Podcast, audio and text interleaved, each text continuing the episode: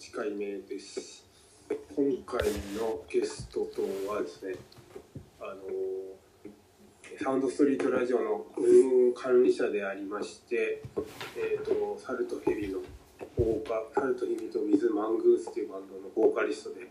あられる、えー大輔さんをゲストにお招きしております。よろしくお願いします。なんか、いろいろ経歴つけてもらってありがとうございます。本日はあのサウンドストリートラジオの方で収録させていただいてその後でちょっとラジオを寄せてもらってっていう感じで。あ今日はあのしっかり換気してマスク着用して収してる、録の方。はい。してる。私してます。ね、あ。そ こんな感じで。れはいえっ、とですね私と大輔さんが最初にお会いしたのがあの山形駅西口のラフレックというはレコーダーであったスネーキーモンキーさんのイベントで最初に大輔さんがお客さんでいらっしゃってい。そうです。その時に最初お会いしたのがあのあったと思うんですけどそうです。その時はなんかお話とかもその時は強くてそ正直自分の中であの怖い方だなっていう印象だったんです怖かったっす。なんかちょっとこのなんていうんですかね髪その時は長かったです長いです。多分、ロン毛だった。あでちょっとこのなんか雰囲気が結構なんかこう独特な感じだったんでその最初見た印象なんかこう怖い方なんじゃないですかあそうです。それであのマッシブっていう店を介してなんかイベントをさせてもらったりする際にあのバーテンダーをあはい、してもらえてなんかお話しさせてもらったりして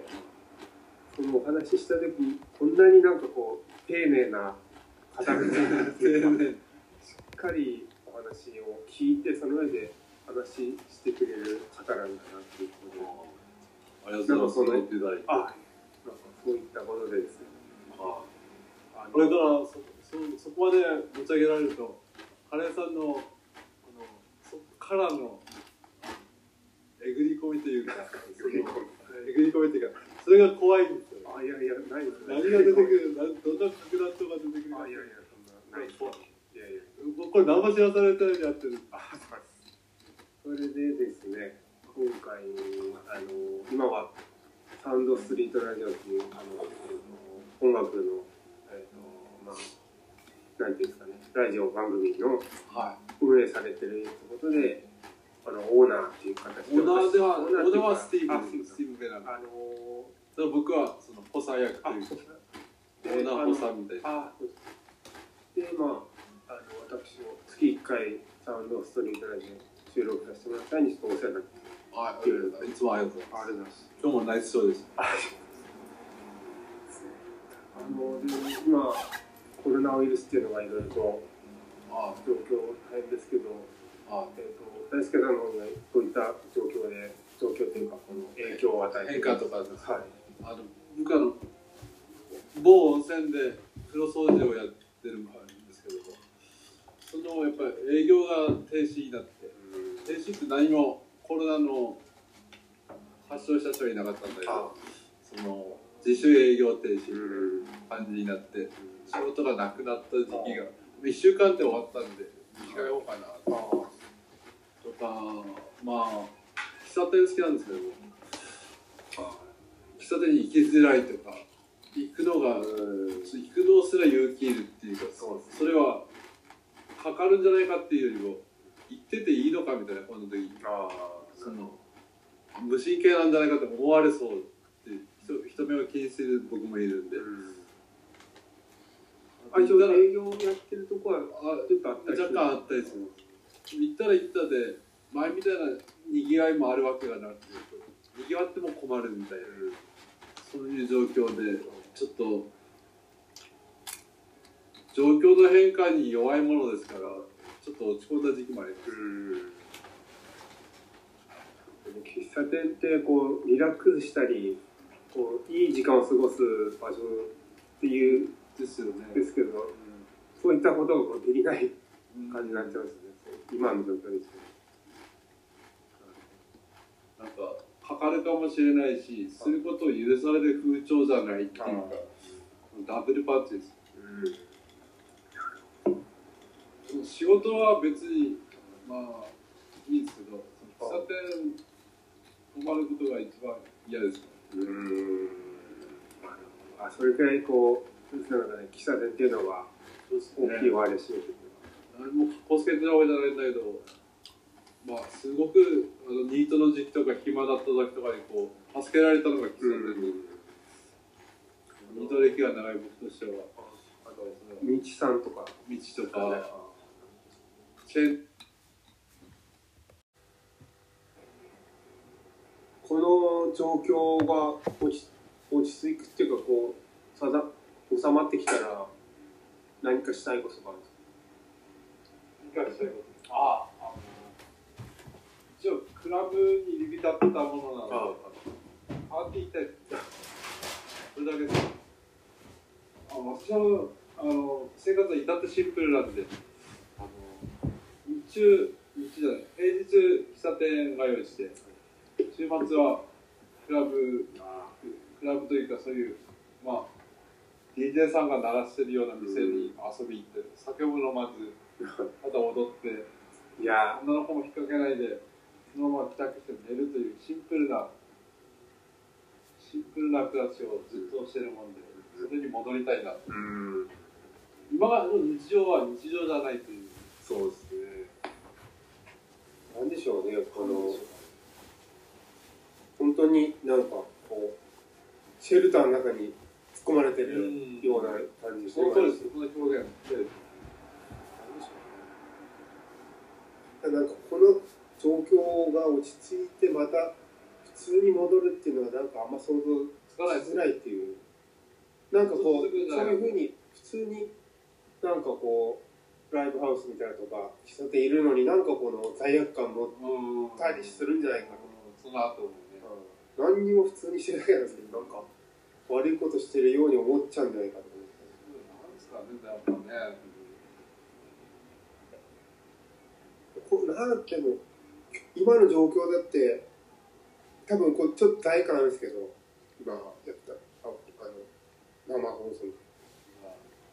ぜうん絶対とはいけないですけどスーパーに行くよりは迷惑かけてないと思うんですよスーパーが許されてる感じがなんか本当に変今後も多分普通にスーパー行くのは普通ですけど喫茶店とかライブハウス行くのはなんかなんとなく気が引けるみたいになったらなんかね大きくみたいなのがでもまあ半年ぐらい過ぎたらもう震災の時みたいに忘れるかもしれない。今回はもうみんなが被災者ですよね。もう全世界に全世界の人が被災者で。全世界くまなくじゃないですか。くまなく次から次までこんだけ感染力のすごいウイルスを。怖くないでしたっけ？なんかこう効きそうなようなのがこ他にう出そうっていう薬他に使ってた薬を代用してるんですよ。来ましたね。ワクチンじゃないんですですねだからおさちょっと抑えるみたいなことです変な話ですよね。最近思うんですけど花とかああの家家の中飾ったり庭にちょっと植えたりしてるんですけどあ毎日水やったりいろいろしてこうあそういうなんかちょっとした日常のちょっとしたこのものがこう結構幸せに感じる。あでもそういうあのこういう状況だからこそ感じれたことってありますあああります。でも公園行ってなんかほらあの石川さん。とのネロリの近くの公園なん。ですよで水だこの状況が落ち落ち着くっていうかこうさだ収まってきたら何かしたいことがあるん。です理解したいことああの一応クラブに入り浸ったものなのでパーティー行きたいですそれだけです。あ私はあの生活は至ってシンプルなんで。ああの日中日中じゃない平日喫茶店が用意して週末はクラブクラブというかそういうまあ DJ さんが鳴らしてるような店に遊び行って酒も飲まずただ踊っていや。女の子も引っ掛けないでそのまま帰宅して寝るというシンプルなシンプルな暮らしをずっとしてるもんでそれに戻りたいなと。うん。今がの日常は日常じゃないという。そうですね。なんでしょうねこの本当になんかこうシェルターの中に突っ込まれてるような感じその通りですその表現なんかこの状況が落ち着いてまた普通に戻るっていうのはなんかあんま想像つかないづらいっていう。なんかこうそういうふうに普通になんかこうライブハウスみたいなとか喫茶店いるのになんかこの罪悪感持っうん。たりするんじゃないかと、その後もね。何にも普通にしてるだけなんですけどなんか悪いことしてるように思っちゃうんじゃないかと思って。なんですかねやっぱね。こうなんても今の状況だって多分こうちょっと大変なんですけど今やったああの生放送ぜうーん絶対とはいけないですけどスーパーに行くよりは迷惑かけてないと思うんですよ。スーパーが許されてる感じがなんか本当に。で今後も多分普通にスーパー行くのは普通ですけど喫茶店とかライブハウス行くのはなんかなんとなく気が引けるみたいになったらな。んかね大きくみたいなでも。まあ半年ぐらい過ぎたらもう震災の時みたいに忘れるかもしれない。今回はもうみんなが被災者ですよね。もう全世界に全世界の人が被災者で。全世界くまなくじゃないですか。熊だってそうくまなく次から次まで。こん。だけ感染力のすごいウイルスを。ないでしたっけ？なんかこう効きそうなようなのがこ他にう出効くそうっていう薬他に使ってた薬を代用してるんですよ。言ってましたね。ワクチンじゃないんです。系のですよ。だからおさちょっと抑えるみたいなことです変な話ですよね最近思うんですけどこう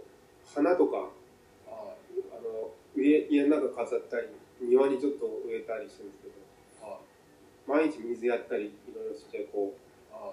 そういうなんかちょっとした日常のちょっとしたこのものがこう結構幸せに感じる。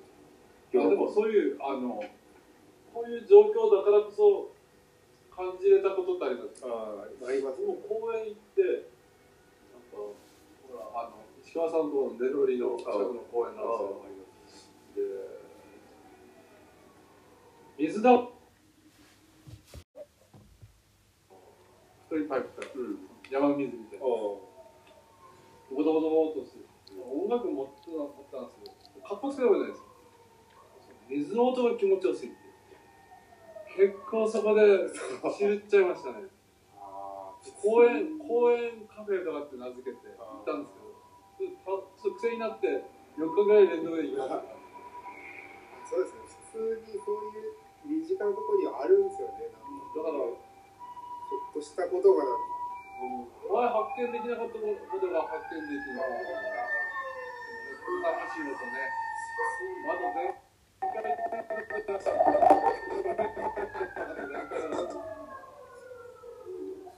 でもなんか最近ちょっと家いない時とかに石差しや山形の入り石差しは何もないんだよ遠くに打ち出さないとないとダメだってうん星がのに止まっちゃうんですだから逃げなきゃいけない勇気を持って逃げなきゃいけないうん恐怖って何だっていうまだに僕もわかんないです恐怖ってでも自分がこうまああ肉体的に痛い思いするとかそういうのありますけどなんかこの分からないことへの恐怖ってもありますよね。そうですね。ホラー映画とかでも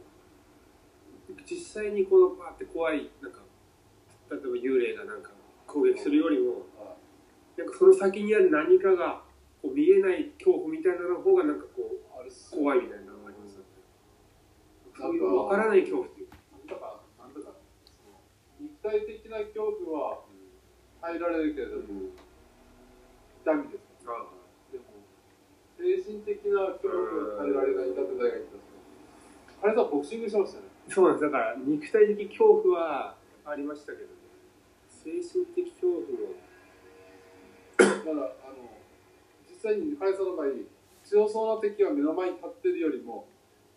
いきなり暗闇の中に放り込まれて何が出てくるかわからない人が一番怖いのにいやそれもありますしあの試合前の恐怖ですね。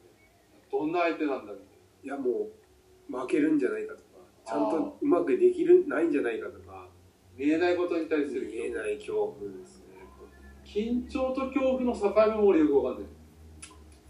あどこまでが緊張でどこまでが不安でどこまでが恐怖かっていうことがわかんないんですよ。これ不安なのか緊張してんのか 恐怖なのかっていうのはごちゃごちゃになってきたんですそのうんなんかの本番の前とか。だからそれでも結構マイナスな感情っていう。かなりマイナスな感じですうんなんかなんですかね。多分自分の理想っていうのがこうその通りにならないことへのそういうマイナスの感情とかそういうことなんですなんかわかんないけどそうも捉えてみたんだけどなんかオートマチックでそうなってしまう。うん。調子調子悪くなった力を出さないといけない前に調子悪くなって何どういうことだっていう本当にバイオリンはしっかり機能してん。のかってなん。でここから頑張ん。なきゃいけないのに調子悪くなっちゃうのかフォアバンだけど今回今回のこの収録多分いろん。な人多分見てくれたりとかあ多分ちゃん。といろいろああはいそうです。なんかつなぎをどうとかあ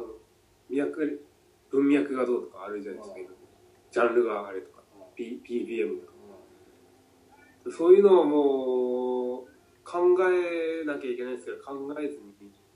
考えると多分プレッシャーとか恐怖なんになると思うんです。なんか考えずにあちょっと多少は考えましたけどその場の感じでやっちゃったんで楽しかったですけどね僕は。楽しかった結果そのリスナーさんも楽しめるっていう構図ですようんでもそうですね音楽に関しては楽しいものですからね。でもなうん。ストイックにやれる部分も必要ですけど。そうですね。そこのうん。ただまあちゃんとした方がいいと思うんですけどその塩梅ですよね。塩梅が。塩梅まさに塩梅でちゃんとしても楽しくなかったりね。うん。話さんもつまらなかったりね。そう。そうです。なんかでもこの前僕最近曲みたいなの作って配信したんですけどなんかこうやっぱ聴いてくれる人もいますけどなんかこうふわっとしてるんですけど今回よく YouTube のなんかいい悪いみたいなじゃないですか。こうなんか指がいいがちょっとたまにあるぐらいですけど今回のやつね悪いがついてて良くないみたいな。でなんか嬉しかったんですよ。あ嬉しかったんですなんかちゃんと聞いてくれてその上で反応をちゃんと悪いと思った人が悪いと言ってくれたっていうのはなかったんでその悪いっていう意見をぶつけてくれたってことですあのいや悪いって自分は分かってるんですけどマナーでいいっていうよりもあ悪いちゃんと聞いて悪いって言ってくれたことに嬉しさ。SNS のいいねほどなあなあなもんねです。押しときゃいいやみたいなとりあえず押しとくああなんで悪いってつけたくれた人になんかこうありがとうございますって思って。あそれはすごい謙虚なあれですね。いやーでもうわそんなムカついちゃいますからね。いや。うん。でもまあクオリティは低いのは自分でも分かってるんですけどただなんかちゃんうん。ですねどこの誰か全然分かりませんけど、うん、でもまあ本当のミュージシャンとかちゃんといろいろ何年も作ってそういうのを出してる方に対して失礼だなとは思うんですけどね。いえいえいえそんなことないと思いますそういういろんないろんな土台っていうかその牌が牌っていうか彼さんのことは底辺って言わないんですよ。でも大変ですよ底辺。底辺があってその底辺が広がればそのそのシーンって絶対すごいと思うんですよ、それ彼さんが底辺ってことじゃなくてあいやチャレンチャレンジする人が多いければ多いほどやっぱ切磋琢磨してうん。いいものが出来上がるっていう構図だと思うんで。はいチャレンジすることは素晴らしいことで肯定してくるんですよ僕なんかからって思う思うんだったらどんどん釣った方がいいですよなんかそう自分考えるより行動が先に行っちゃうみたいなのあってなんかやったものを批判する人って多分悔しいんですよ。自分ができないか？らやってる側はその批判する人の両方なんですよ。あのうん。あのいろんなことをインスタとかのライブでやっちゃったりとか人がややあんまりやらない。うん。その遠慮してやらない。あそういうものをやってしまうと。みんな遠慮してますよ。みん自な遠慮して分みたいなもんがやっちゃダメなんじゃないか。でもでも俺分かったのははい。しつこく続けるとみんな結構み認めるっていうかそのその承認せざるを得なくなるっていうかそのあのあこれこの人こういう人なのね。ってしつこく続けることなんです。なるほでも彼さんもラジオご自分でやってて分かると思うどいけどやでも多分いつも聞く人いないかたまに2人みたいでも2人いるってこと。も うそれはそれはあの続けることなんですね。しつこく続ければみんな認めざるを得なくなってなるほやど毎日最っちゃったら近毎日やってるんですよ。や毎日やってるんです毎日大丈夫やってるああそのそうですね。しつこくやってればでなんかこう最やめちゃったら負けだと思うんですでなんかややってるんですけど見返りにを期待したようにしてますね。期待しないように。はい、見返りをのためにやってるんじゃなんか何のためにしてるのかなと思って。あだからでも自分のやりたいことをこう精度を上げていきたいですけどこうなんかそれでお金とかみんなに認められるためとかっていうんじゃなくて自分のやりたいことの精度を上げるためにやっていくというなんか。彼さんのそのあのすごいまあ名前をつけると、まあ、変態プレーです。よ 変態プレーも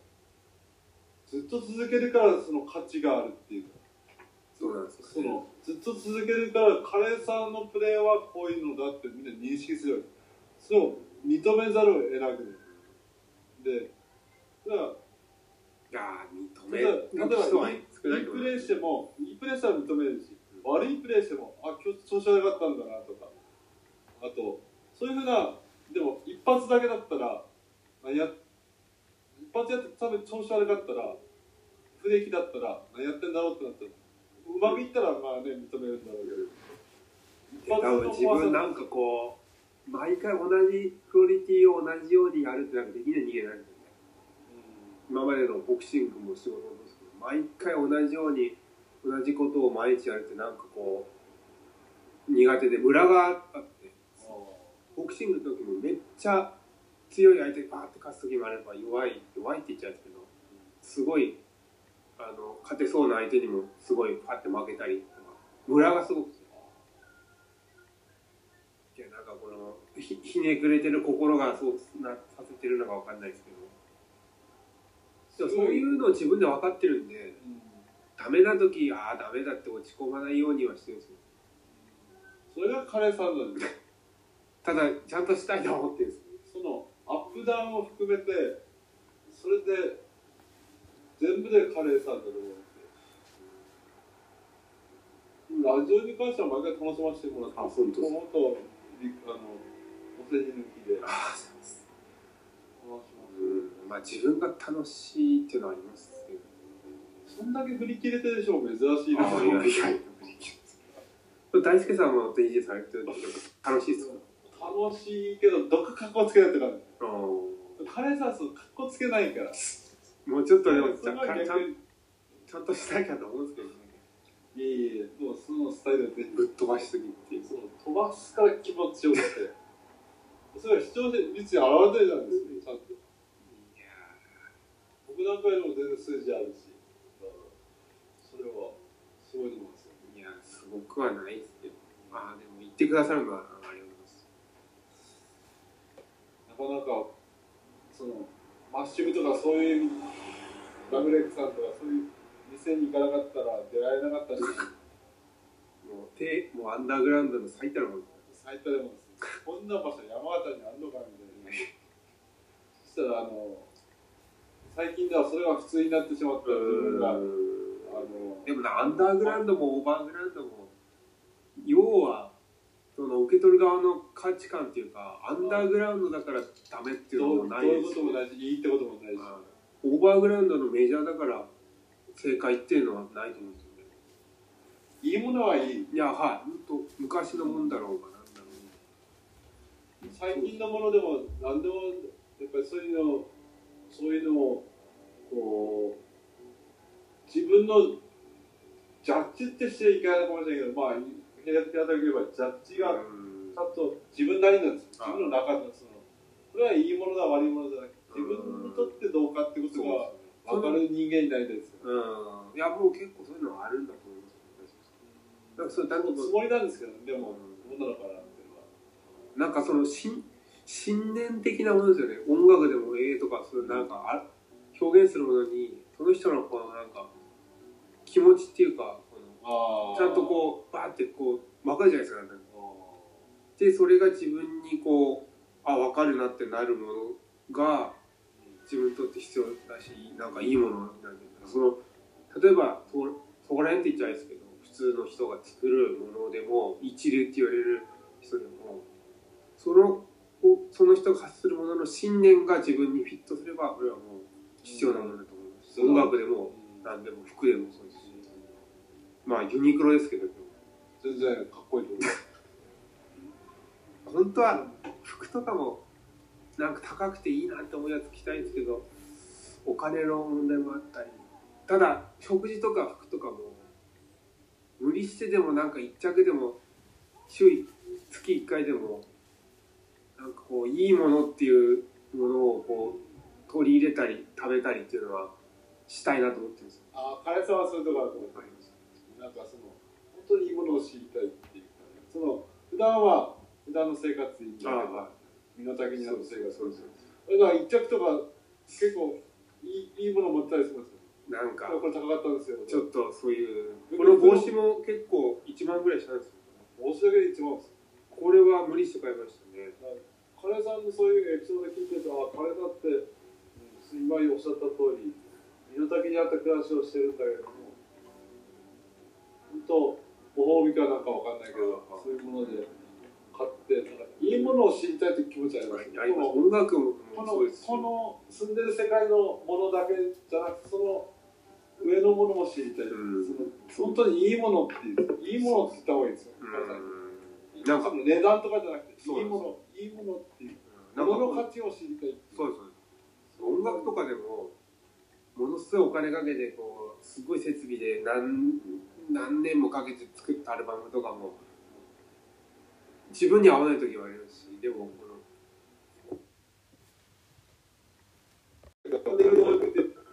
書きられてるのに多すぎですよねあとなんか検索でワード叩くとパソコンに何万何千万何件じゃでそんな情報なんですかチェックできないだろみたいな。本当っすよね。今コロナもうインターネットヤフーとか全部コロナですからね。9割ぐらい。それ全部見て全部合ってるって言ったら多分確証ないですしね。でも大輔さんはなんていうんですかね。今の時代の今の山形っていうところっていうよりも大輔さん自身が今こう必要なものっていうのをちゃんと見極めて自分のこのスタイルで毎日生活されてるっていうのはなんかこの素敵だなと思いますね。あそう見えますかあそうですかりがとうございます。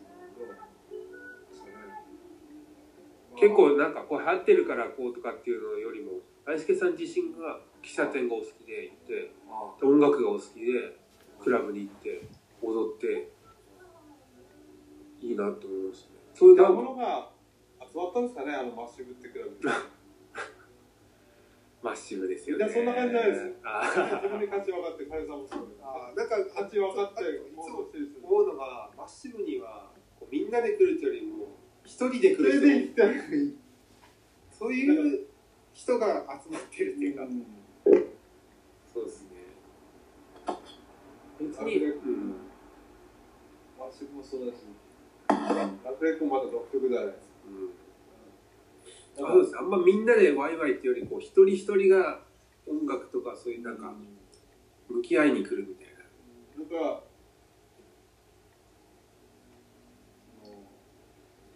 その象徴されるグループは、まあ、されるだったと思うんですけど、誰一人合わせないですかね。お互い、練習なんか殺伐としてるし。いやそこがやっぱり最高じゃないですか。いや僕はもう再会を熱望してますけど。あ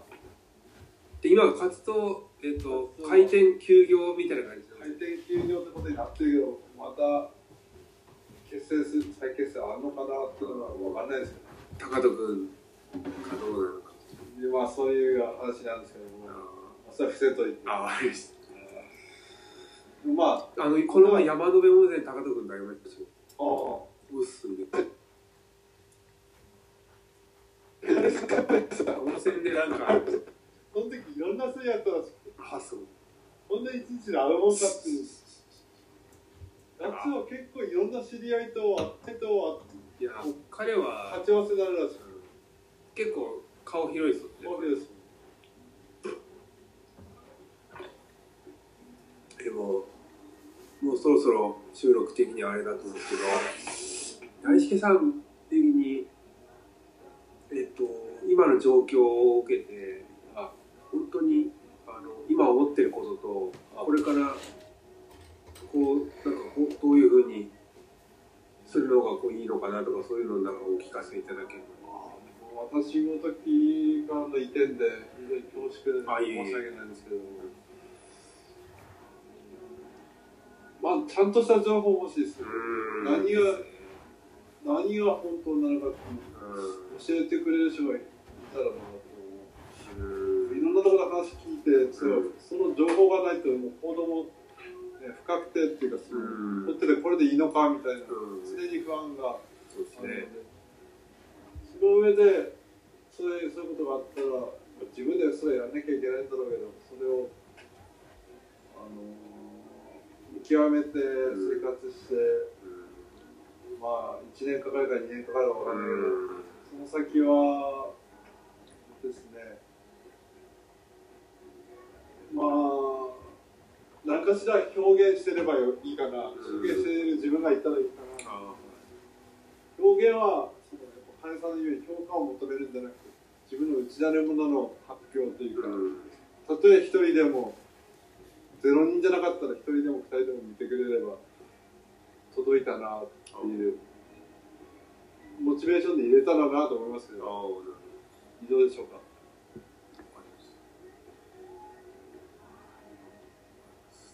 そうですね。今の状況の中でこの大輔さんの持ってることが聞けてよかったです。ああじゃあ僕恐縮です。ありがとうございます。じゃあ今回のラジオの天台58、えっと、8回目です終わります。ありがとうございました